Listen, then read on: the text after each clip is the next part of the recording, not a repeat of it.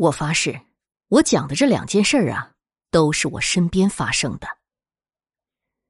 第一件，在我两岁多的时候，我们家旁边的菜市场失火了。我家呢住在五单元四楼，离菜市场五个单元，火势很大。那时我家阳台堆了很多柴火，那个时候是烧灶的，后阳台上都可以感到炙人的热气了。然后我老爷子就在后头给柴火泼水。那一天失火，烧死了一个人，还死了一只狗，也是烧死的。我只记得那个炙热混乱的夜晚，别的都是听我老妈说的。她说呀，那只狗很有灵性，白天就汪汪的叫个不停，想挣脱绳子，一直叫到烧死。人们都还奇怪呢。他说，狗的叫声。到后来越来越凄惨沙哑。那天我老爷子泼水的时候，我半岁的老弟醒了，然后就哭了起来。我老爷子当时吓唬他，一边学狗叫，一边说：“别哭，要不狗狗会咬他的。”结果我老弟一直哭，直到那只狗狗被烧死没音儿了，才睡着。从那天之后。我老弟每天深夜十二点就会哇的一声哭出来，一直哭到背过气去。我老爸老妈非得掐人中才能救活他。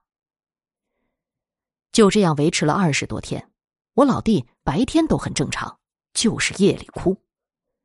我老爸老妈看了医生都没用，人家说是撞邪了，结果学人请走神。我也不知道那个仪式叫啥，我妈就说是放一碗水，不停浇水给一只筷子，让它竖着，浇一次就念叨一个可能得罪的仙人或灵魂等等，直到筷子自己竖起来。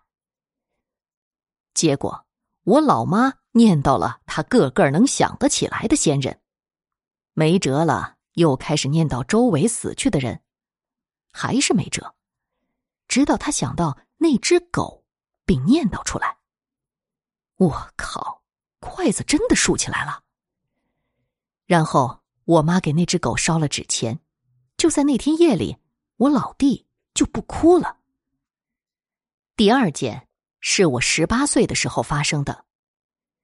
一个亲戚回了趟老家，然后得了一种怪病，就是总认为有人要害他，于是跑到我家来躲避。是我亲自接的他。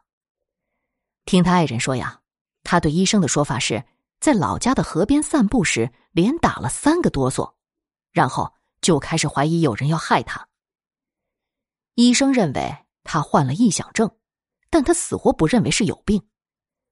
在我家住了一周左右，他爱人就接他回去了，说是请了一个大师给他看看。然后就听我妈说，那大师闭着眼叽叽咕咕的一阵。说出一段话，震傻了全场。他说：“我那个亲戚是被一个犀牛精附身，那犀牛精是在一条河边的山上人家院子后边的池塘里修行的。不久前，因为修行完了，就附到他身上了。